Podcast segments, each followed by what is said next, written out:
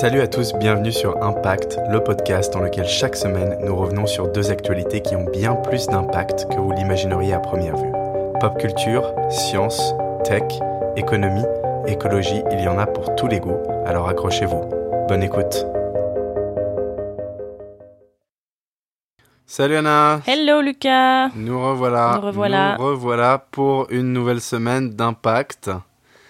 C'est un petit peu spécial comme épisode. tu veux en parler Anna Euh, C'est-à-dire spécial dans quel sens C'est-à-dire spécial dans le sens que bah on est tous les deux assez crevés parce qu'on a beaucoup de boulot. Toi t'étais en voyage, moi je suis à Londres, je suis dans un studio où c'est euh, non un studio pas un studio d'enregistrement, un studio un appartement dans lequel euh, j'ai un setup assez compliqué pour euh, mon micro. Donc à mon avis la qualité audio va pas être géniale. Euh, et puis bah comme je disais on bosse tous les deux euh, à fond là en ce moment donc on a été assez pris par le travail. Et du coup, bah, résultat, je pense que ce podcast va être assez court et pas forcément le plus intéressant qu'on ait Mais tu fait. peux pas dire un truc comme ça Lucas Jamais, c'est la pire intro. Je Voilà, Tout le monde a décroché voilà, dans les stats, on va voir que tout le monde a décroché au bout de Je 15 pense qu'il va secondes. falloir qu'on recommence hein, l'intro. Oh là là, et puis a ça, y a les sonneries qui se mettent en route. Euh, Donc comme je disais, on est assez occupés tous les deux cette semaine, ça va être un petit peu compliqué.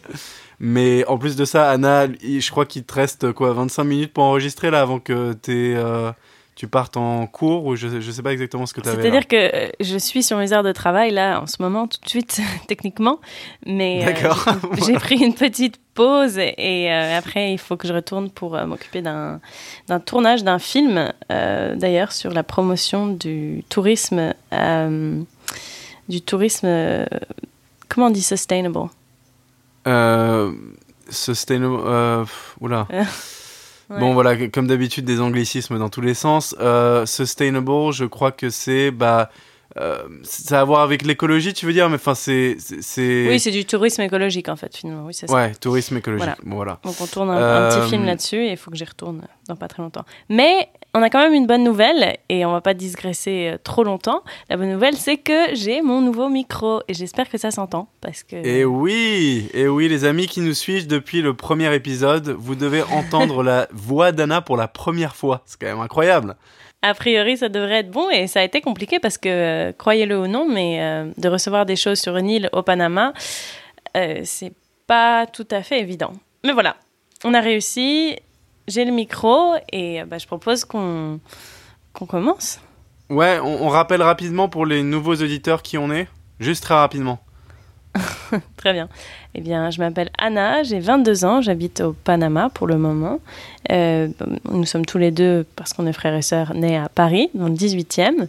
Et moi, j'y ai vécu jusqu'à l'âge de mes 15 ans. Et après, je suis partie aux États-Unis. Et puis, depuis, j'ai vécu euh, dans pas mal d'endroits différents. Et on pourra revenir sur, euh, sur certains de mes voyages et de mes expériences au fur et à mesure des épisodes. Ben, voilà. Sinon, je, suis de licence biologiste. D'accord, super. Et euh, donc, euh, comme Anna disait, moi je suis le frère, je m'appelle Lucas, j'ai 25 ans, toi t'en as 22 Anna. Euh, je crois que tu l'avais pas mentionné, mais voilà. Et, donc moi je bosse dans les médias, je travaille à peu près partout en Europe. Disons que j'ai pas vraiment un endroit dans lequel je suis localisé à cause de mon métier en fait. Et sinon, j'ai fait mes études. bah, en fait, j'ai fait mon bac à Paris. Et ensuite, je suis parti en Angleterre pour faire des études euh, de management en Angleterre. Et ensuite, je suis parti aux États-Unis pour faire des études de production plus focalisées sur les médias, sur euh, les films et sur les séries télé. Donc voilà, euh, je bosse dans les médias en Europe et mes centres d'intérêt sont autour de la tech, de l'économie et puis aussi quand même de l'innovation en général et un petit peu de la politique euh, globale aussi. Donc pas forcément la politique française. Et toi, Anna, c'est quoi tes centres d'intérêt? Mes centres d'intérêt sont très variés. C'est beaucoup sur euh, l'environnement, beaucoup de photographie, beaucoup de, de cinéma aussi, de musique euh, et de sciences. Donc voilà, ça c'est Voilà. Exactement, donc comme vous pouvez le voir dans le descriptif du podcast, on parle un peu de tous ces sujets-là et on choisit chaque semaine un sujet d'actualité qui, nous le pensons, a un impact sur le long terme. Donc on parle toujours de sujets dans le fond et on parle vraiment de leur impact sur la planète, sur euh, une société en particulier, mais voilà, un impact euh, sur le long terme. Et c'est à chaque fois un sujet chacun. Donc euh, peut-être qu'on va commencer. Ah non, d'ailleurs, attends, juste avant de commencer, je vais quand même revenir sur un commentaire qui était super sympa sur le dernier épisode, qui venait de quelqu'un qui s'appelle Pierre, qui est une des deux personnes qu'on a mis en contact grâce à un épisode précédent. Bon, c'est une longue histoire pour ceux qui écoutent euh, le podcast euh, en étant nouveau auditeur ou auditrice. Mais bref, euh, cette personne nous a écrit un commentaire sur le dernier épisode qui disait Je tiens à saluer la tentative de transition d'Anna entre les deux sujets. C'était bien joué, mais apparemment trop beau. Lucas tellement taquin et joueur sur cet épisode qu'on peut se demander s'il a pu tester en avant-première le nouveau produit Canacoke. Tu te souviens quand on avait fait l'épisode sur euh, Coca-Cola et le cannabis? Ah, J'avais appelé ça Coca-Cana. C'est pas Cana Coke, mais t'étais pas très loin, Pierre. Euh, et il dit plus sérieusement, encore un épisode très intéressant, très bonne continuation à vous deux. Donc voilà, super oh. sympa. C'était sur le dernier épisode qu'on a fait qui s'appelle le Trump tropical. Effectivement, j'avais été un peu taquin avec toi, mais bon, voilà, c'était euh, c'est de l'humour, hein, c'était gentil c'est un gentillesse. Il faut surtout pas oublier qu'on est frères et sœurs et qu'on s'est Voilà, on se connaît très très bien. Ouais. depuis, depuis le début, plus ou moins. Ouais, ouais, ouais ça c'est sûr que je te taquine depuis euh, ta, ta, tendre enfance. voilà, c'est ça. C'est une des grandes passions de, de Lucas, donc de toi. Voilà. donc, euh, bah écoute, euh, je propose qu'on passe au premier sujet de la semaine. Bah oui, hein. allons-y. Vas-y Anna, je t'en prie. Au vif du sujet, eh bien moi je vais vous parler aujourd'hui du LSD. voilà, on est reparti sur les drogues, du cannabis au LSD. Euh, donc je vais vous parler un peu de l'histoire du LSD. C'est quoi C'est Coca-Cola qui se lance dans le LSD ou c'est quoi l'histoire? Non, ce sont les sciences qui se lancent dans le LSD dans ce cas-là et c'est assez intéressant. D'accord. Donc déjà, d'où vient le LSD Est-ce que je ne sais pas si tu sais, toi, Lucas, si ça vient d'une plante ou si c'est créé de façon chimique? Enfin, est-ce que tu sais quoi que ce soit sur la provenance du LSD en général? Bah comme tu le sais, moi je suis pas très drogue, donc en fait j'ai pas une connaissance approfondie de tout ça, mais c'est chimique le LSD il me semble. Ouais, exactement. C'est chimique, mais c'est un dérivé naturel comme beaucoup des drogues qui existent aujourd'hui euh, et qu'on peut trouver, se procurer. Donc en fait, le LSD facilement au Panama. le LSD facilement, je, je crois pas au Panama. Oh, quoique, je, pourrais demander, mais. Euh, D'accord, moi. Je crois pas. Ok. Donc le LSD en fait est né lors d'un travail qui a été fait sur l'ergot, qui est un champignon qui s'est attaqué aux épis de siègle et qui était utilisé à, l'époque, donc en 1950 en fait, euh, dans les laboratoires Sandoz. Et en fait, euh, c'était afin de, fabriquer un médicament contre la migraine à cette époque-là. Et en fait, en manipulant un des dérivés de, ce champignon, et un, dérivé modifié, donc chimique, euh, le docteur Albert Hoffman a été pris d'une sensation étrange, d'une sorte de, de, transportement en fait. Et euh, à partir de ce moment-là, le patron de la recherche de ce laboratoire, qui s'appelle Arthur Stoll, a proposé à son fils, qui était psychiatre à Zurich, de tester cette nouvelle drogue sur ses patients. Un père exemplaire, quoi. Absolument, j'ai lu ça, j'ai trouvé ça pas mal. Mais on était en 1950 et en fait, à ce moment-là, cette, cette, drogue qui n'en était pas une était une substance légale. Donc, on a remis une notice à certains médecins qui expliquait qu'en fait la substance déclencherait une sorte de psychose artificielle passagère hein, qui pouvait permettre à ces psychiatres de mieux comprendre leurs pensées enfin, les pensées de leurs malades. C'était l'idée. Et donc, euh, à ce moment-là, le, LSD a fini par échapper à la médecine et s'est propagé, comme on le sait tous, dans, dans les milieux artistiques et littéraires, euh, notamment grâce à un professeur de Harvard, le professeur Larry, qui a été déchu de son poste pour en avoir proposé à ses étudiants et vendu à ses étudiants. Un autre père exemplaire Voilà, un, professeur exemplaire et aussi bah, par l'écrivain américain Ken, Ken euh, Ken Casey, qui était l'auteur de Vol au-dessus d'un nid de coucou, qui a été adapté au cinéma. Magnifique. Qui est d'ailleurs un, ouais, qui est d'ailleurs un très bon film. tous les deux. Ouais. Mais donc du coup, le, LSD est vraiment sorti de, de, la médecine pour rentrer dans, dans une ère euh, complètement artistique et il a été, euh, il a été utilisé par énormément d'artistes et d'ailleurs par, par, beaucoup de gens qui m'ont surpris en fait. J'ai fait, j'ai fait pas mal de recherches sur les LSD, qui l'utilisaient, etc. euh, qui étaient les gens connus qui en, en, revendiquaient, euh, en revendiquaient les vertus. Et donc, bon, je, je, me doute que toi, si je te demande, tu me dirais qui? Qui est connu pour avoir utilisé du LSD comme artiste? Vivant ou mort? Bah, plutôt mort quand même. D'accord. Euh, Andy Warhol, peut-être? Basquiat? Possible, possible, mais tu penses pas aux Beatles directement?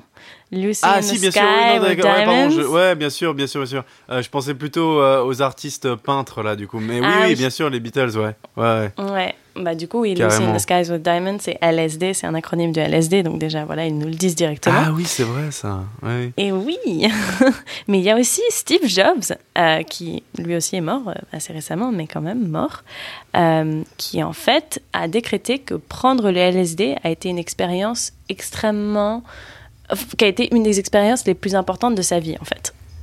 Donc lui, d'accord. Un, un interview, ouais, qu'il a dit. euh, Venant de quelqu'un de cette prestance, c'est étonnant, mais ouais.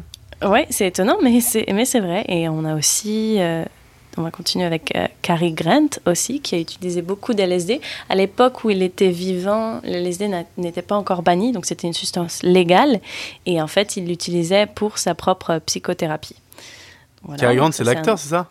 Oui, l'acteur Cary Oui, oui, Grant, ouais. qui prenait du Ouais, ouais, LSD. c'est- Enfin, c'est c'est vraiment, je, je trouvais ça assez amusant. étonnant.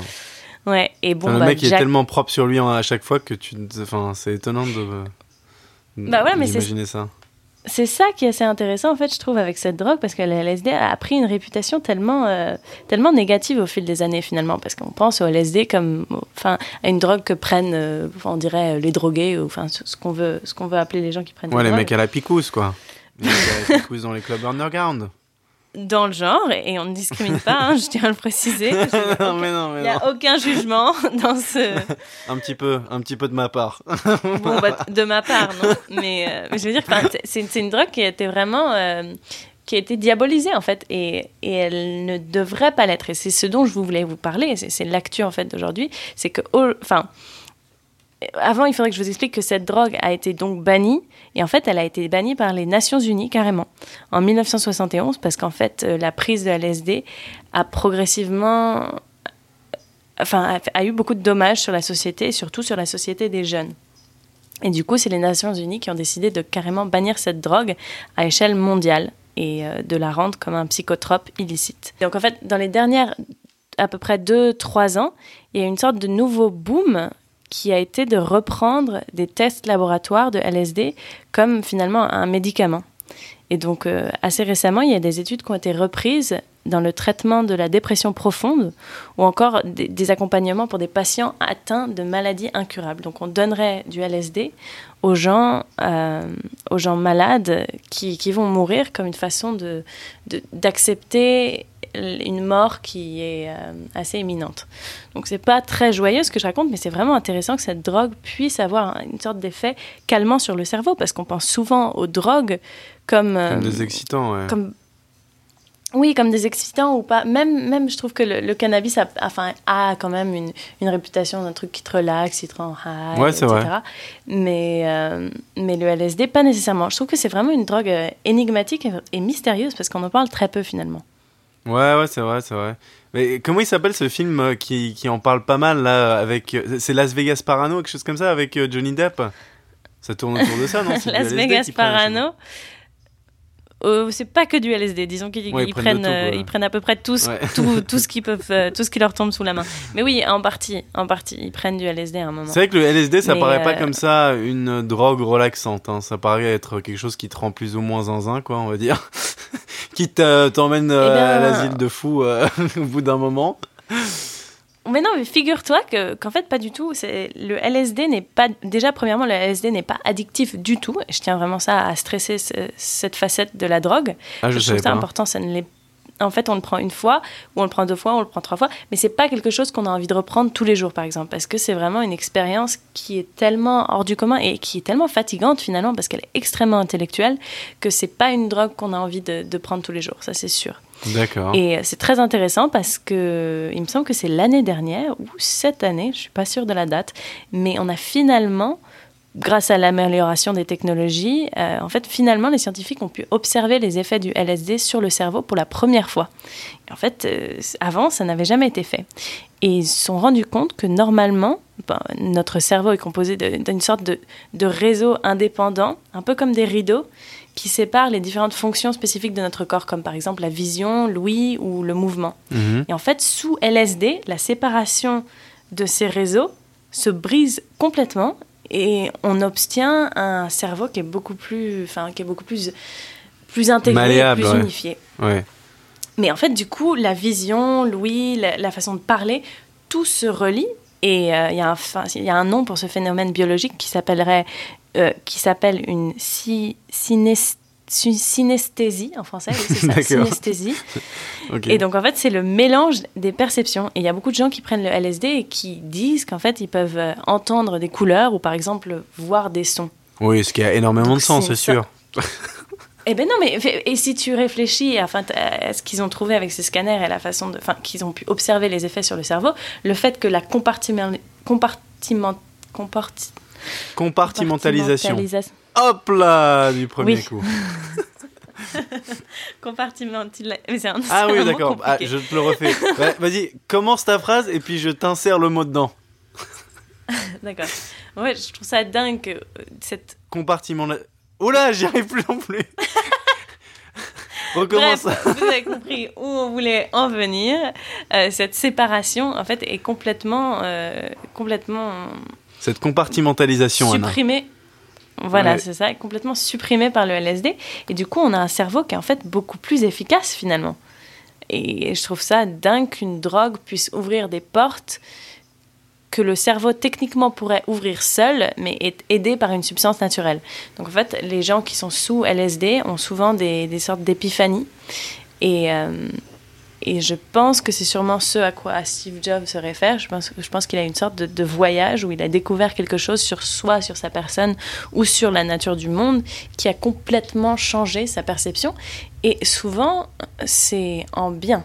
Donc oui, il y a des bad trips sous LSD aussi, mais la majorité des trips qui sont pris sous LSD s- dans des, enfin, dans des environnements relativement contrôlés, donc c'est-à-dire de prendre cette drogue avec des gens, d'être bien entouré avec des gens qu'on connaît, dans un espace qui n'est pas, euh, qui n'est pas flippant et dans des bonnes prédispositions mentales euh, au moment où on prend la drogue.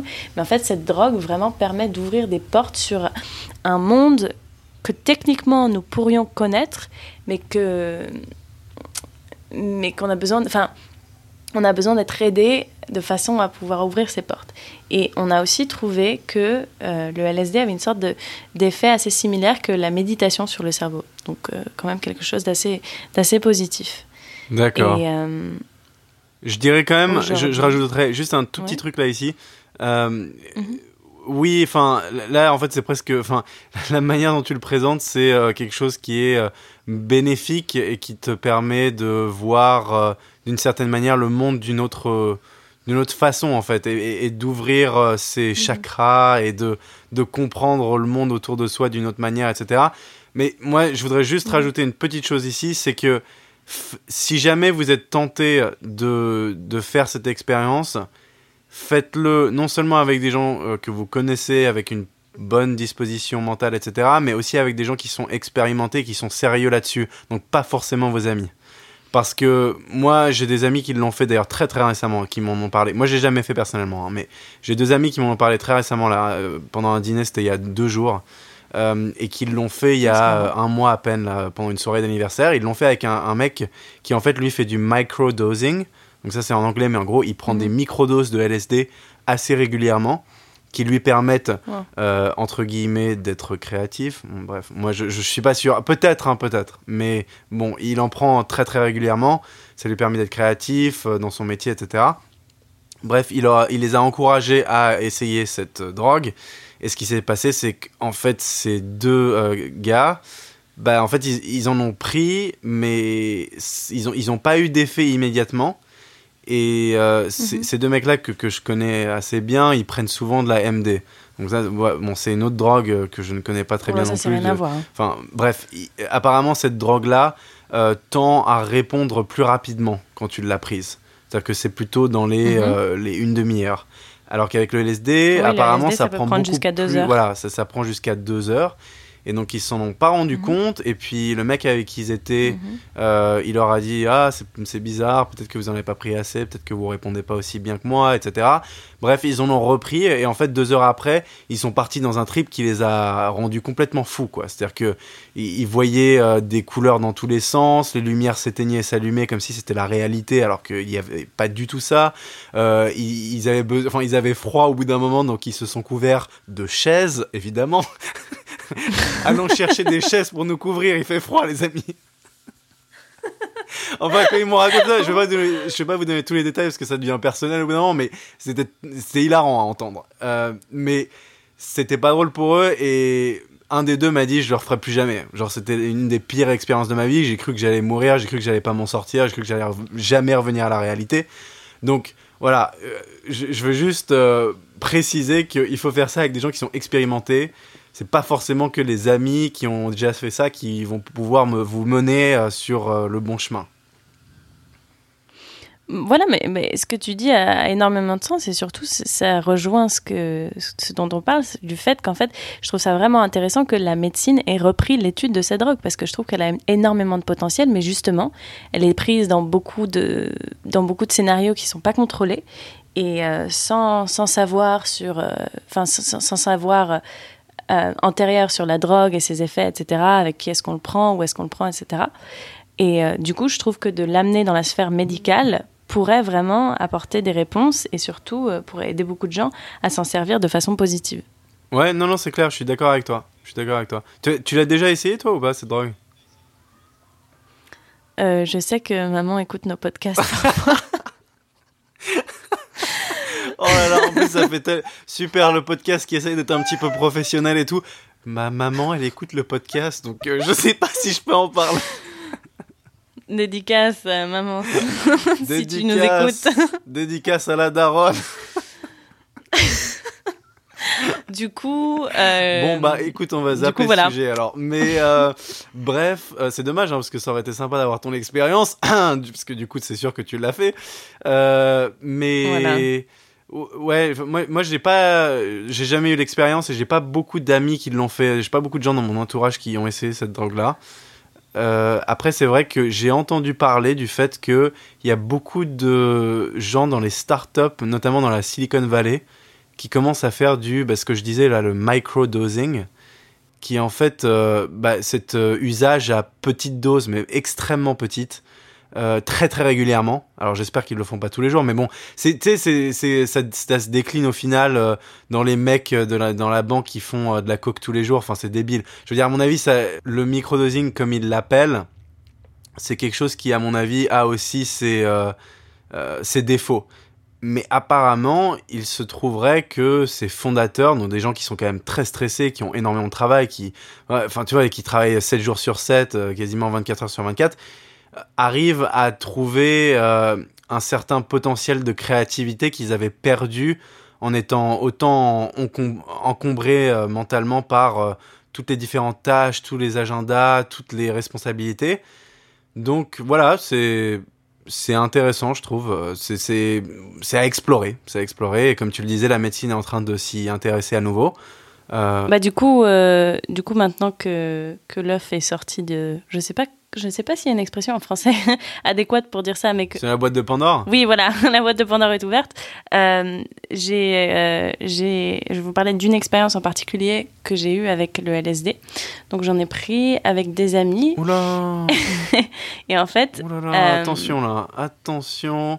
Bah, on va voir si on peut essayer d'empêcher euh, notre mère d'écouter cet épisode. on va voir. Parce qu'il y a, un, y a que tu peux faire ça sur Instagram. avec Bloquer les stories, stories. non, c'est pas juste. Je suis sûr que tu l'as fait d'ailleurs avec elle. Non, je rigole, Non, je rigole, je rigole. non, en plus c'est pas vrai. On rigole, c'est une blague. Mais euh, du coup, oui, je l'ai pris avec des amis. Et ce qui est vraiment important avec le LSD, c'est que quand on en prend, il faut vraiment être dans un environnement où on est confortable. Et moi, je me sens le plus confortable finalement dehors, donc euh, avec de la nature. Et donc, en fait, on est sorti dans la forêt, on est allé voir un lac, etc. Et euh, il y avait un coucher de soleil incroyable. Et je ne saurais pas expliquer exactement la nature de mon expérience, mais j'avais l'impression d'être en synergie totale avec la nature et de voir les arbres pousser. C'est-à-dire que je, voyais l'énergie des arbres et je, comprenais l'énergie terrestre finalement. Et euh, je aussi, une pensée qui peut sembler assez simple, mais finalement à laquelle on pense pas, pas assez souvent, je trouve, c'est le fait que, que, la Terre est ronde. Et je m'en suis vraiment rendu compte quand j'ai pris du LSD, c'est que je me sentais partie, enfin, sortir de cette sphère et regarder directement vers l'univers. Enfin, c'est très, très compliqué à expliquer, mais j'ai compris euh, une certaine. Enfin, j'ai eu une certaine compassion pour le reste de l'humanité que je n'avais pas ressenti jamais dans ma vie et qui, depuis que j'en ai pris, m'est restée. Et euh, je, pense que je suis une personne qui a beaucoup de compassion et je, me demande si c'est pas en partie à cause de cette expérience où vraiment je, me suis sentie être, faire partie de ce tout qui est, euh, qui est la planète dans ce cas-là, un tout qui, qui est la planète. D'accord, mais ça c'est un effet qui se retrouve aussi dans la MD, j'ai entendu dire. j'ai l'air tellement innocent quand je parle de ça parce que j'ai jamais essayé toutes ces drogues. Alors, mais j'ai entendu dire que la MD euh, te rendait aussi euh, plein de compassion en fait. T'embrasser les gens tu, tu, te jetais dans leurs bras et tout alors que tu les connaissais pas. Oui mais c'était c'est un truc que les gens font dans les boîtes j'ai l'impression. Oui ça c'est possible. Et la MDMA j'avoue que j'ai pas du tout d'expérience avec parce que c'est une drogue que qui, qui, me semble assez dangereuse finalement. Quelque chose qu'il faut vraiment qu'il faut pas prendre à la légère surtout quand on a des prédispositions dépressives ou des prédispositions à avoir des, des problèmes psychothérapiques. Euh, du coup j'en sais thérapeutique, oui, psychothérapeutique, voilà, c'est ça. Euh, du coup, je, je m'en approche pas du tout, donc je sais pas, mais je sais que cette compassion qu'on ressent quand on a du, enfin qu'on prend du MDMA, c'est pas nécessairement une compassion qui va rester après la prise de la drogue, c'est vraiment quelque chose d'instantané où on aime tout le monde. T'es sûr qu'avec le LSD, tu as une compassion approfondie pour les gens et la nature sur le long terme? Arrête. Oui, je te promets que... Non, non, non, non. Je, je, te promets que c'est une des drogues les plus puissantes, qui, je pense, qui existent. Et qui, quand je dis puissante, je le dis de façon positive. Ça a vraiment changé ma perception de, de la nature et de la façon dont les choses étaient reliées. En fait, j'ai compris que tout était relié. Et c'est quelque chose qu'on peut comprendre quand on en parle comme ça, juste en parlant. Mais de le comprendre physiquement, c'est une sensation complètement différente. C'est quelque chose qui vraiment m'est resté. Et je pense que c'est en partie à cause de ça que je, que je continue à travailler pour l'environnement parce que j'ai compris que tout était relié et que ma présence sur la planète fait aussi partie d'un tout et que ce tout, enfin, j'aimerais qu'il soit positif, dans mon cas en tout cas. Ah et ça peut paraître fou, hein, et donc, je, donc je, enfin, voilà, c'est compliqué. Je pense que si nous avons des auditeurs qui nous écoutent, qui ont déjà pris du LSD, peut-être ils pourront comprendre ce dont je parle. Après, ceux qui n'en ont jamais pris, peut-être penseront que, je suis totalement folle. Euh, j'espère en tout cas que tu n'es pas en train de les tenter, hein, parce que c'est pas forcément le meilleur chemin pour avoir de la compassion pour les gens et l'environnement en général, je pense. Non, parce non, que là, là tu nous en fais une jolie pub. ça, fait presque moi, secte l'histoire là. Mais non, mais après, tu, tu vois, changé ma vie. Mais oui, mais Steve Jobs a dit la même chose et je suis sûre que Cary Grant dirait la même chose. je, veux dire, toi, tu m'as donné une expérience qui est contrastée et qui aussi existe. Moi, j'ai beaucoup d'amis qui ont eu énormément de bad trips avec le LSD, qui ont arrêté d'en prendre à cause de ça. Et c'était des bad trips, c'est des choses horribles. Enfin, voilà, c'est ouais, c'est vraiment, c'est c'est à vos propres risques et à vos propres périls. il faut savoir où sont oui il faut savoir où sont euh, où sont nos limites personnelles en fait je pense que c'est ça qui est important donc et puis surtout de savoir si on est dans des bonnes prédispositions émotionnelles pour en prendre. Et ça c'est extrêmement important. Ne prenez jamais de drogue de, de quel que soit je pense euh, si vous vous sentez pas équilibré émotionnellement parce que je pense que c'est vraiment la porte la porte à l'enfer. Ouais tout à fait. Alors ça pour le coup moi j'ai vraiment pas beaucoup d'expérience avec les drogues mais ce que je peux dire c'est que alors, je sais pas si je suis déséquilibré mentalement, mais disons que je suis quelqu'un de très anxieux en général. Euh, et en fait, le, cannabis, par exemple, avec moi, ça ne fonctionne pas du tout. C'est-à-dire que ça ne me relaxe pas, en fait, ça, me rend fou. C'est-à-dire que je deviens fou. Euh, genre, je, m'invente des délires complets. Alors, avec pas beaucoup d'ailleurs, hein. vraiment très très peu. J'ai pas besoin de fumer un pet entier euh, en pur ou quoi que ce soit pour être complètement fou. Euh, avoir l'impression que je suis en train de perdre mes membres, etc. Enfin, c'est horrible et c'est un truc qui arrive très très souvent avec les gens qui sont anxieux. Euh, c'est un médecin qui m'a dit ça en fait, c'est que les gens qui sont anxieux ne devraient pas prendre ce genre de drogue, de drogue hallucinogène. Euh, parce qu'en fait, ils, mm. rentrent dans un espèce de cercle vicieux dont ils n'arrivent pas à sortir. Et c'est horrible. Enfin, moi, c'est pour ça d'ailleurs que je prends zéro drogue. Quoi. Je veux dire, j'ai eu deux expériences. Euh, une troisième à nouveau, j'ai retenté quelques années après avec le cannabis et j'ai compris. Enfin, ça va, je ne vais pas retenter à nouveau. C'est horrible à chaque fois. Euh, euh, c'est des moments, enfin je m'en souviens, euh, mais c'est carrément genre des expériences qui ont changé ma vie d'une mauvaise manière. Donc du coup voilà, je, c'est génial ce que tu es en train de nous raconter Anna, et je pense qu'il y a des gens qui, je suis sûr, pourraient tirer bénéfice du LSD dans un environnement contrôlé, avec une bonne prédisposition mentale, etc. Mais je veux aussi rappeler qu'il y a énormément de gens qui ne devraient pas essayer ça, qui ne devraient pas essayer le cannabis, qui ne devraient pas essayer la MD, enfin toutes ces drogues-là, parce que ils sont pas forcément aussi la personnalité adaptée, je pense. Oui, je suis d'accord. Pas que la prédisposition mentale. Tu vois, je veux dire, quelqu'un qui est anxieux, c'est pas quelqu'un qui est déséquilibré, mais c'est juste quelqu'un qui a pas forcément la bonne personnalité pour ce genre de, drogue qui te fait un petit peu sortir de ton, de ta réalité. de ta zone de contrôle aussi. Et qui, ouais, exactement, exactement, c'est exactement ça. C'est de la zone de contrôle. Les gens qui sont anxieux, généralement, ils détestent être sortis de leur zone de contrôle. Et euh, Donc voilà.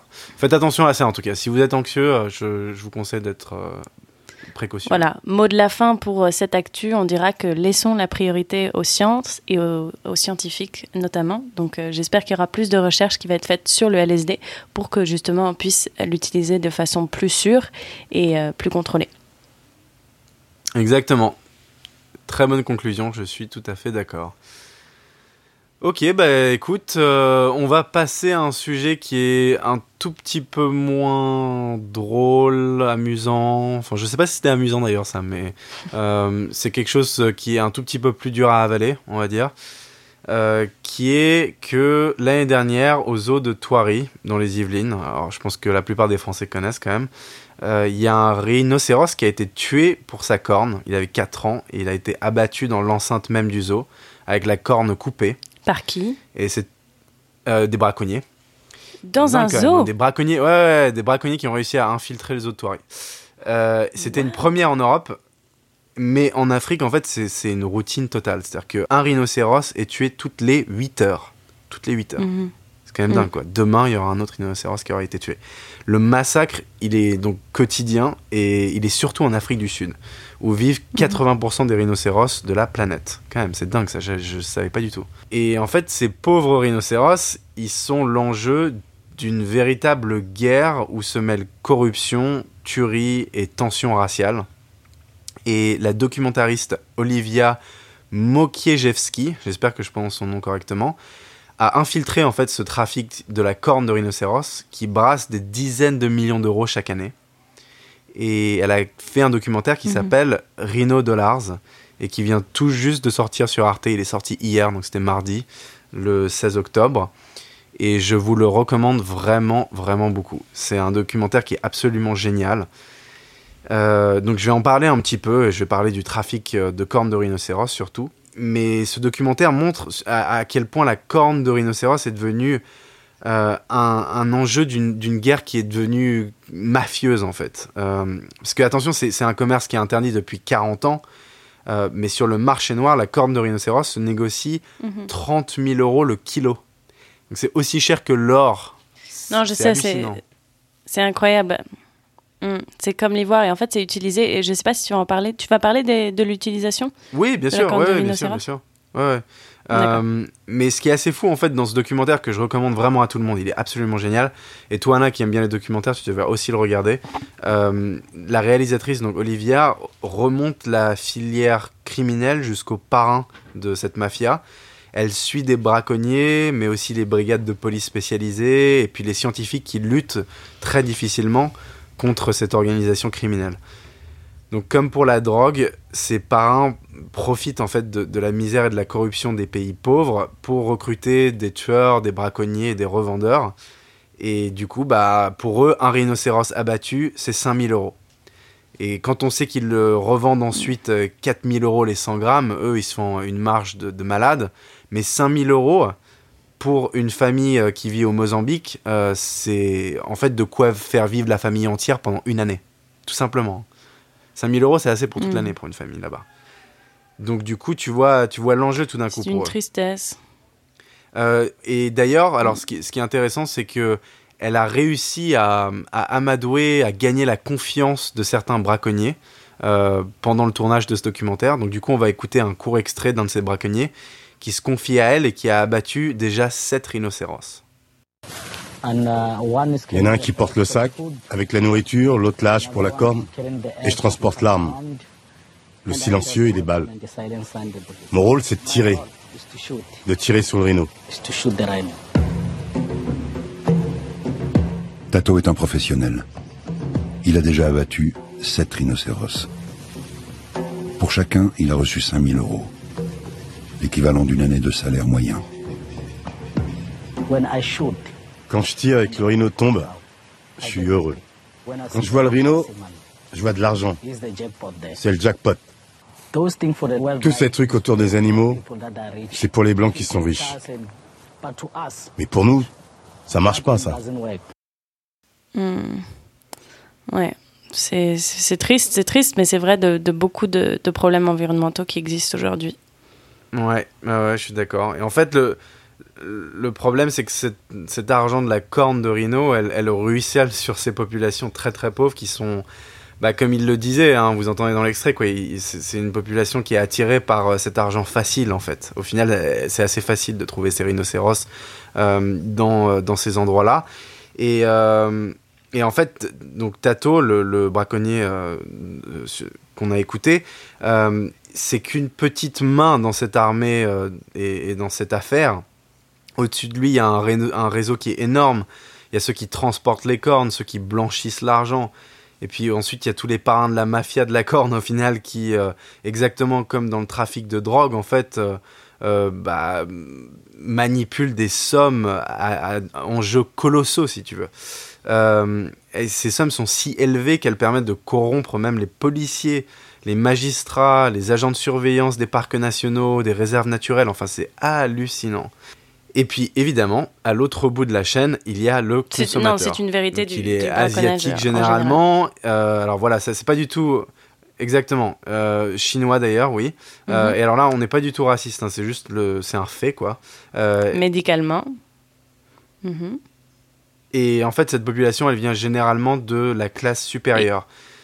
Et, et la prise de cornes de rhinocéros qui se consomme râpée dans de l'eau ou de l'alcool est complètement vogue dans les milieux biologiquement et, médicalement de prendre de la euh, corne de rhinocéros de kératine, est égal final, à se ronger la corne, ongles. C'est de la kératine, c'est-à-dire que c'est c'est comme vos ongles, c'est juste de la kératine, c'est des cellules mortes. Mmh, mmh. Ouais. Oui, oui, oui. C'est ça. Euh, Mais par contre, eux, ils y prêtent des vertus anticancérogènes quand même, anticancérogènes. Mais c'est très intéressant la façon dont la médecine n'a pas. Enfin, c'est pas qu'elle n'a pas évolué. On a une pilule qui marche, les gars, là. Elle est pas pire. On a une pilule qui marche. Qu'est-ce que vous faites à avaler de la corne de rhinocéros, là Notamment la médecine des plantes qui est utilisée beaucoup en Chine. Mais cette, cette particulière branche de la médecine chinoise qui est d'utiliser euh, des animaux est quand même très coté. Et euh, c'est pas que la corne de, rhinocéros, malheureusement, c'est aussi, euh, par exemple, la, bile d'ours. Et ça, c'est produit de, de, façon encore plus horrible. C'est des conditions pour les animaux. Je, je, sais même pas si j'ai envie d'en parler, c'est tellement c'est horrible. C'est vraiment quelque chose qui m'avait choqué quand j'avais appris. Mais euh, je vais en parler bah, je, je viens en parler, mais je me demande s'il faudra pas que tu le supprimes après. Enfin, je sais pas. C'est vraiment d'une tristesse euh, sans nom. C'est bon. Déjà, déjà les, les, rhinocéros, ils. Ouais, tu peux pas teaser comme ça et puis ne pas nous en parler.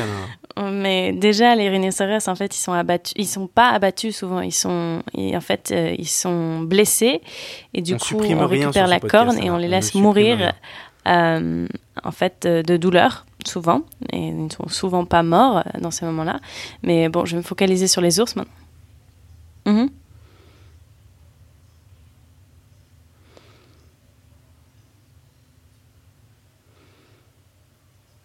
Alors attends, ça, j'ai une question là-dessus parce que moi, moi je pensais que ils devaient donc ces braconniers, ils devaient on peut les blesser, on peut les endormir aussi pour ensuite récupérer la corne parce que sinon, de toute façon, les rhinocéros se battaient et se défendaient avec une hmm, corne qui est quand même bien plus puissante que, que un petit corps frêle d'humain quoi. Ouais, mais je pensais que les braconniers avaient pas forcément ces outils-là, quoi. Hmm.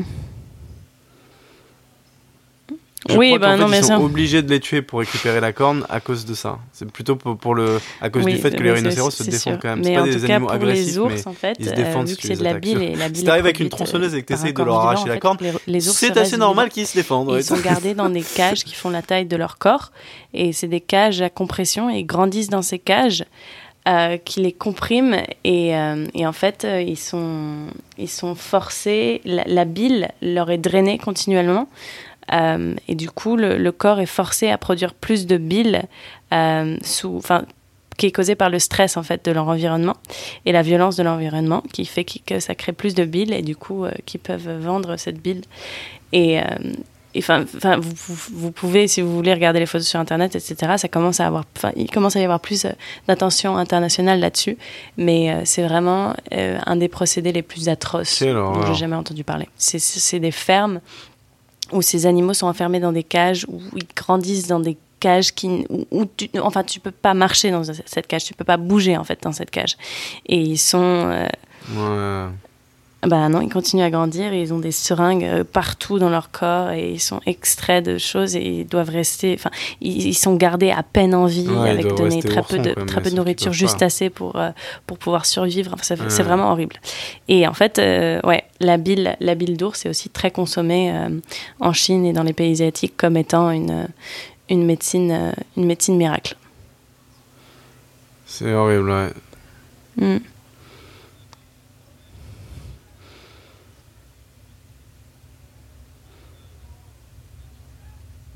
Oh là là, quelle horreur. Je comprends pas pourquoi ils font ça, mais après, je sais que la Chine a toujours eu euh, ces remèdes médicaux qui étaient la plupart du temps naturels. Sauf que là, en fait, ça prend euh, une envergure. Voilà, c'est ça. Et puis autre c'est aussi, euh, c'est aussi, c'est-à-dire que je, respecte forêts. absolument les, les, les médecines alternatives. les animaux à un mais point je qui est pense qu'il y a un point où il faut respecter Enfin, la nature, surtout quand on parle d'espèces qui sont en voie de disparition, comme euh, enfin, le rhinocéros est quand même assez en, en danger euh, au niveau mondial. Et, euh, et le- les ours dont on parle le sont aussi, de, par ce fait. Euh, il y a aussi les, slow loris, qui sont un peu comme des, sortes de lémuriens au Cambodge aussi, qui sont chassés et qui sont séchés, poudrifiés pour être vendus aussi euh, à beaucoup d'autres pays asiatiques pour être utilisés en médecine. Donc en fait, c'est ça. C'est oui, d'une façon médicale, on a prouvé que beaucoup de, ces, médicaments en- euh, ne sont pas efficaces et qu'on a des, choses bien plus efficaces qui sont chimiques euh, de, la, de la médecine de, l'Ouest. Euh, mais à la fois, je trouve qu'on peut pas non plus jeter la pierre. Sauf que par contre, oui, on peut jeter la pierre quand ça a des atteintes sur l'environnement en général. C'est-à-dire qu'aujourd'hui, c'est devenu problématique, donc pourquoi ne pas arrêter complètement?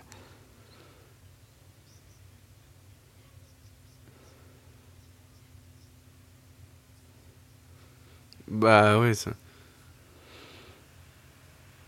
Non, mais en plus, c'est quand même tellement hypocrite parce que si tu veux, c'est médecine alternative, donc c'est médecine de plantes ou c'est médecine naturelle.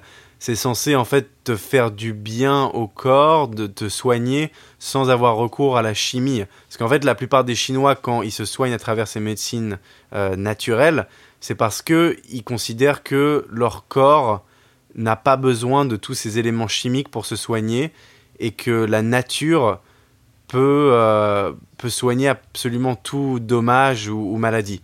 C'est vraiment mettre une, euh, une priorité sur son corps et sur euh, les bienfaits de la nature hypocrite. et d'être euh, d'être bienfaisant envers son Mhm. corps. Sauf qu'en fait, si on est malfaisant à un point qui est atroce avec tous les autres êtres humains qui composent notre planète, ça a aucun sens. C'est complètement débile. Mhm. T'as dit être humain qui compose notre planète, mais je pense que tu voulais dire animaux. Bah oui, non, mais je les considère comme des êtres humains. hein. Non, non, non, c'était pas. Oui, bon, désolé. Donc les mammifères, mais je, voulais vraiment mettre l'accent sur le fait que c'est aussi des êtres humains. Tu vois ce que je veux dire? Oui, c'est pas des humains, je comprends bien, mais je veux dire, c'est la même chose. C'est-à-dire que pourquoi est-ce que à travers ces médecines alternatives, euh, bah, les- la bienfaisance serait seulement apportée aux, êtres Mhm. humains et pas aux animaux C'est la même chose. Non, mais ah bah, je suis absolument d'accord Mais- avec toi. Nous, alors, la biologiste en moi euh, voudrait parler. Nous, ne sommes, nous sommes des êtres humains, nous. Les animaux ne sont pas des êtres humains, c'est une classe qui est différente, mais nous sommes des animaux. Au même titre que les animaux sont des animaux. C'est-à-dire qu'il n'y a pas de, distinction, nous sommes des, mammifères aussi. Et, euh, oui, je, suis complètement d'accord avec toi. C'est-à-dire que oui, bénéficier de nos propres corps, etc., c'est bien joli, mais c'est extrêmement égoïste, surtout quand ça vient aux dépens de, la nature qui nous a qui finalement nous a donné, enfin qui nous a donné la vie et qui nous a donné tout ce qu'on a aujourd'hui. Exactement. Voilà. Bon, bref, euh, pour, pour, terminer, ce qui est assez intéressant dans le documentaire et l'angle que la documentariste prend, que je trouvais vraiment euh, intelligent, c'est que euh, c'est compliqué d'être manichéen et de dire bon les braconniers sont méchants et les défenseurs sont les gentils. Parce qu'en Afrique si tu veux la, nature c'est bien joli mais c'est pas la priorité pour la plupart des non, gens. bien sûr, en la fait pour, pour, la globalité hein. c'est de manger et d'envoyer ses enfants à l'école donc nous, on a la chance d'être poétique, d'être idéaliste, d'être romantique, d'être euh, pour l'environnement, etc. Bon, oui, d'accord. Mais quand vous êtes ranger noir en Afrique, en général, vous le faites pour l'emploi et pour sauver euh, votre famille, pas les animaux. Euh, donc tout le monde ne se tient pas la main en faisant une ronde. si tu veux, il y, a un fossé culturel lié à nos modes de vie qui nous empêche de comprendre vraiment la manière avec laquelle ces braconniers agissent. Euh, si tu veux, si, si, protéger les animaux, ça nous faisait gagner autant d'argent que de les tuer, bah, tu vois, les braconniers les protégeraient sûrement. Hein. C'est une question de survie, quoi. Non, non, c'est tout à fait ça. Et du coup, moi, je pense que c'est quelque chose que, que le mouvement environnemental est vraiment en train de, stresser en ce moment, c'est justement de ne pas jeter la pierre sur ces gens-là qui finalement essayent simplement de survivre, mais plutôt en fait de jeter la pierre ou, encore, si on veut parler positivement, d'encourager les gens qui ont le privilège de pouvoir penser à ces choses-là, comme toi, comme moi par exemple, comme beaucoup de nos auditeurs, je suis sûre. Donc des gens qui sont assez aisés, des gens de pays qui sont développés euh, et qui justement ont le privilège de pouvoir penser à ces choses-là de les écouter et d'essayer d'avoir un impact positif sur ces choses-là. Donc il y a plein d'organisations qu'on peut soutenir, il y a plein de, de, enfin, de, de, certificats d'adoption, enfin il y a plein de, manières d'aider ces mouvements. Euh, et je pense que, que, cet effort devrait venir de nous parce que justement, ces braconniers, ben, ils n'ont ils ont pas le temps de penser à ces choses-là, ils n'ont pas, pas non plus la ils sont, sont poussés par aucune force pour penser à la préservation de la nature euh, parce qu'ils ont besoin de manger aujourd'hui, parce qu'ils ont besoin de manger demain, parce qu'ils ont des familles, parce que. Beaucoup de parce que, mais parce que. Voilà, je pense qu'on m'a compris. Mais je pense que la responsabilité, du coup, euh, est la nôtre parce que nous avons le privilège de pouvoir penser à ces choses-là. Ouais, ouais non, je suis, tout à fait d'accord avec toi. Et en, termes de, de, solutions, parce que j'ai pas envie de terminer euh, cet épisode sur une note aussi noire, il y a des solutions auxquelles euh, les scientifiques et euh, les gouvernements ont réfléchi pour mettre des bâtons dans les roues de cette mafia, qui serait par exemple de rendre la vente de cornes de rhinocéros légale. Alors après, le mhm. problème c'est que d'une façon, d'une manière assez pragmatique d'approcher la chose, c'est pas parce qu'on légalise un, marché que tout d'un coup, euh, bah, tout ce qui est euh, marché noir s'arrête. On a quand même un, marché noir de, de, la contrebande de cigarettes qui mhm. est gigantesque actuellement, alors que le marché de la cigarette, il est légal à peu près partout à travers le monde. Donc, euh, c'est puis en plus de ça, si tu veux, tout d'un coup, ça devient un truc où euh, bah, t'as des rhinocéros qui peuvent se retrouver euh, à faire partie de, de, fermes, quoi, de fermes de rhinocéros qui sont euh, utilisées seulement pour les cornes. Enfin, il y a des problèmes éthiques là-dedans aussi. Alors après, ces problèmes éthiques, on les a mis à la poubelle depuis longtemps avec d'autres formes de fermes. Mhm. On parle de l'agriculture notamment, par exemple, dans ce cas-là. Euh, bon bref, donc c'est pas vraiment une solution, hein, c'est euh, une mi-solution, voire une non-solution. Après, une autre euh, serait de empoisonner ou couper les cornes des rhinocéros. Et les empoisonner, ça veut pas dire empoisonner les rhinocéros directement, mais ça veut dire rendre la poudre, la, kératine de, la corne empoisonné, donc euh, quelque chose qui serait impossible à digérer pour euh, les êtres humains. Parce que c'est vraiment, comme on le disait, c'est, ils l'utilisent euh, dans de l'eau, ils, ils râpent la kératine et puis ensuite ils l'ingèrent. Donc si on empoisonnait ça, ce serait peut-être un, moyen, de, d'endiguer un peu cette, mafia. Après... J'avais jamais ouais, pensé. Ouais, c'est, intéressant. Après, moi j'ai... Ouais, alors après, le, problème dans, dans ce cas-là, c'est que si tu veux, si on arrive à ce point où euh, on doit handicaper tous les rhinocéros à cause de notre débilité, c'est quand même euh, aussi très injuste. Oui, je me demande biologiquement aussi ce qui se passerait du coup si on a des, si en fait la génétique ne prendrait pas le dessus et finalement les, les rhinocéros du futur seraient sans cornes. Ouais, Arrêteraient bah, de pousser des cornes. La, sélection. Ouais, tout à fait. Ouais. Bah ça c'est un truc qu'on a remarqué avec euh, les chiens par exemple ou même les renards dorénavant. Je sais pas si tu étais au courant, ils, ils, ont des élevages en Russie de renards qui sont quasiment comme des chiens dorénavant. C'est-à-dire qu'ils ont les mêmes attitudes mm. que mm-hmm. des chiens. Et ça, ça a été fait par euh, une famille de Russes qui ont élevé euh, et sélectionné des renards qui avaient des traits mm-hmm. euh, caractéristiques mm-hmm. d'un chien au travers de une centaine d'années, il me semble. Ça fait au moins une bonne centaine d'années qu'ils maintiennent cet élevage. Et, et, en fait, de, dorénavant, ils ont des renards qui vendent d'ailleurs à des Américains, parce que ça se vend très cher. Euh, et c'est des renards qui sont en laisse, euh, qui agissent comme des chiens, en tirer la langue, oh à sauter dans tous les sens, etc. Je me doute. Donc oui, effectivement, la partie génétique euh, pourrait prendre le dessus dans le futur, ce qui serait bien dommage parce qu'on aime bien nos rhinocéros avec leurs jolies cornes. Et en plus de ça, je me demande quand même qu'est-ce qui se passerait si, bah, si on commençait à faire ça pour des rhinocéros qui sont sauvages, parce que c'est quand même une grosse partie de leur défense, quoi. Donc qu'est-ce qui se passe s'ils ont plus leur corne pour se défendre quand ils sont attaqués? Ça c'est une chose, je, ne sais pas s'ils y ont vraiment pensé, mais mm. sûrement d'ailleurs. Non, c'est sûr, c'est sûr. Mais après, est-ce qu'on n'est pas la... les pires prédateurs des rhinocéros? Je, me demande s'ils sont... Enfin, je crois pas qu'ils soient attaqués par tant de, tant de prédateurs que ça. Je sais pas si les lions chassent les rhinocéros seuls, sûrement pas, mais en groupe peut-être.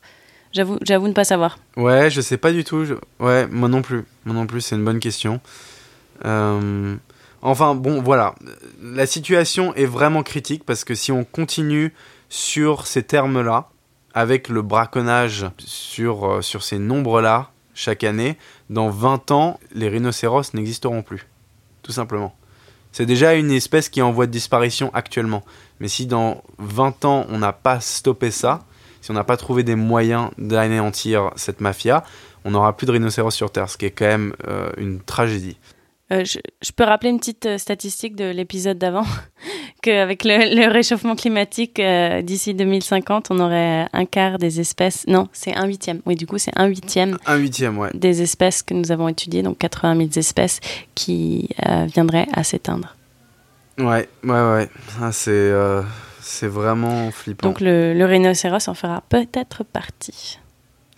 Ouais, il y, y, a un moment où c'est... Il euh, n'y a, a, pas de solution miracle dans ce cas-là. Et eh oui, mais le mouvement environnemental est, est, très compliqué en général. Il faut penser à toutes les variantes et, euh, et trouver des solutions pour chaque... c'est comme, un, comme un puzzle. C'est vraiment compliqué. Mais c'est très intéressant et j'encourage nos auditeurs à se pencher sur ces questions qui deviennent primordiales. Ouais. Espérons qu'avec la technologie qui avance à grands pas, on pourra créer des, des cornes de rhinocéros à travers des imprimantes 3D. Peut-être ah ben que c'est un truc qu'on pourrait faire. Puis après les vendre euh, aux Chinois euh, de la haute société euh, qui je se torche avec, j'en sais rien. enfin bref. Ouh là là, on est parti loin là, on, va se calmer. Non mais voilà, s'ils sont assez débiles pour la sniffer en soirée euh, et puis sont versés euh, sur la tête euh, comme du champagne, écoute, à mon avis, ils y verront que du feu quand tu leur vends une, une corne qui a été imprimée en 3D. Tu vois ce que je veux dire? On peut faire des choses absolument miraculeuses avec l'imprimante 3D, on peut même faire des flingues à présent. Donc, à mon avis, on est plus très loin de pouvoir faire une jolie corne de rhinocéros. oh là là. Non, mais on est d'accord, non? C'est une bonne idée.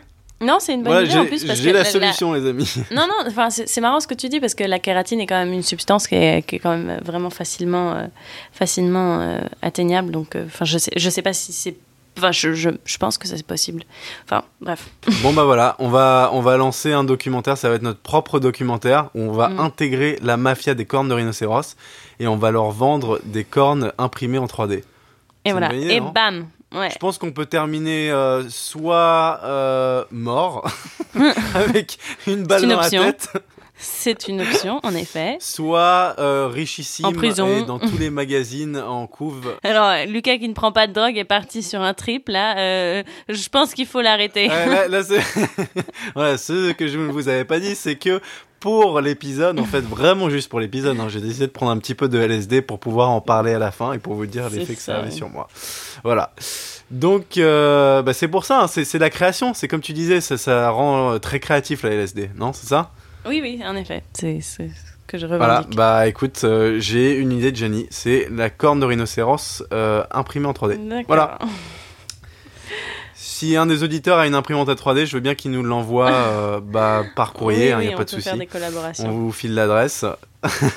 Écoute, euh, les auditeurs sont hyper engagés avec nous, donc euh, à chaque fois ils nous envoient des commentaires. Il y en a pas mal maintenant qui veulent passer sur le podcast aussi, donc on va organiser ces épisodes où on invitera certains de nos auditeurs pour venir euh, débattre d'un sujet d'actualité. On va le faire très prochainement, je vous promets. hein. J'ai déjà promis à pas mal d'auditeurs là. Euh, ça arrive euh, sous très peu. On est juste en train de terminer deux trois détails. Donc euh, Anna, il lui fallait son micro. Maintenant, on veut terminer le nouveau artwork aussi. Donc la, la nouvelle couverture qu'on va avoir sur Apple Podcast, sur iTunes, quoi, sur Google Podcast, etc. Euh, et une fois que tout ça est réglé, on pourra euh, repartir sur de bonnes bases. Et du coup, on invitera des auditeurs à participer. Et on pourra euh, potentiellement débattre de l'imprimante en 3D, des cornes de rhinocéros. Et euh, puis voilà, de, de faire d'autres genres de collaborations comme ça. Je pense qu'on va commencer à, à faire des interviews aussi.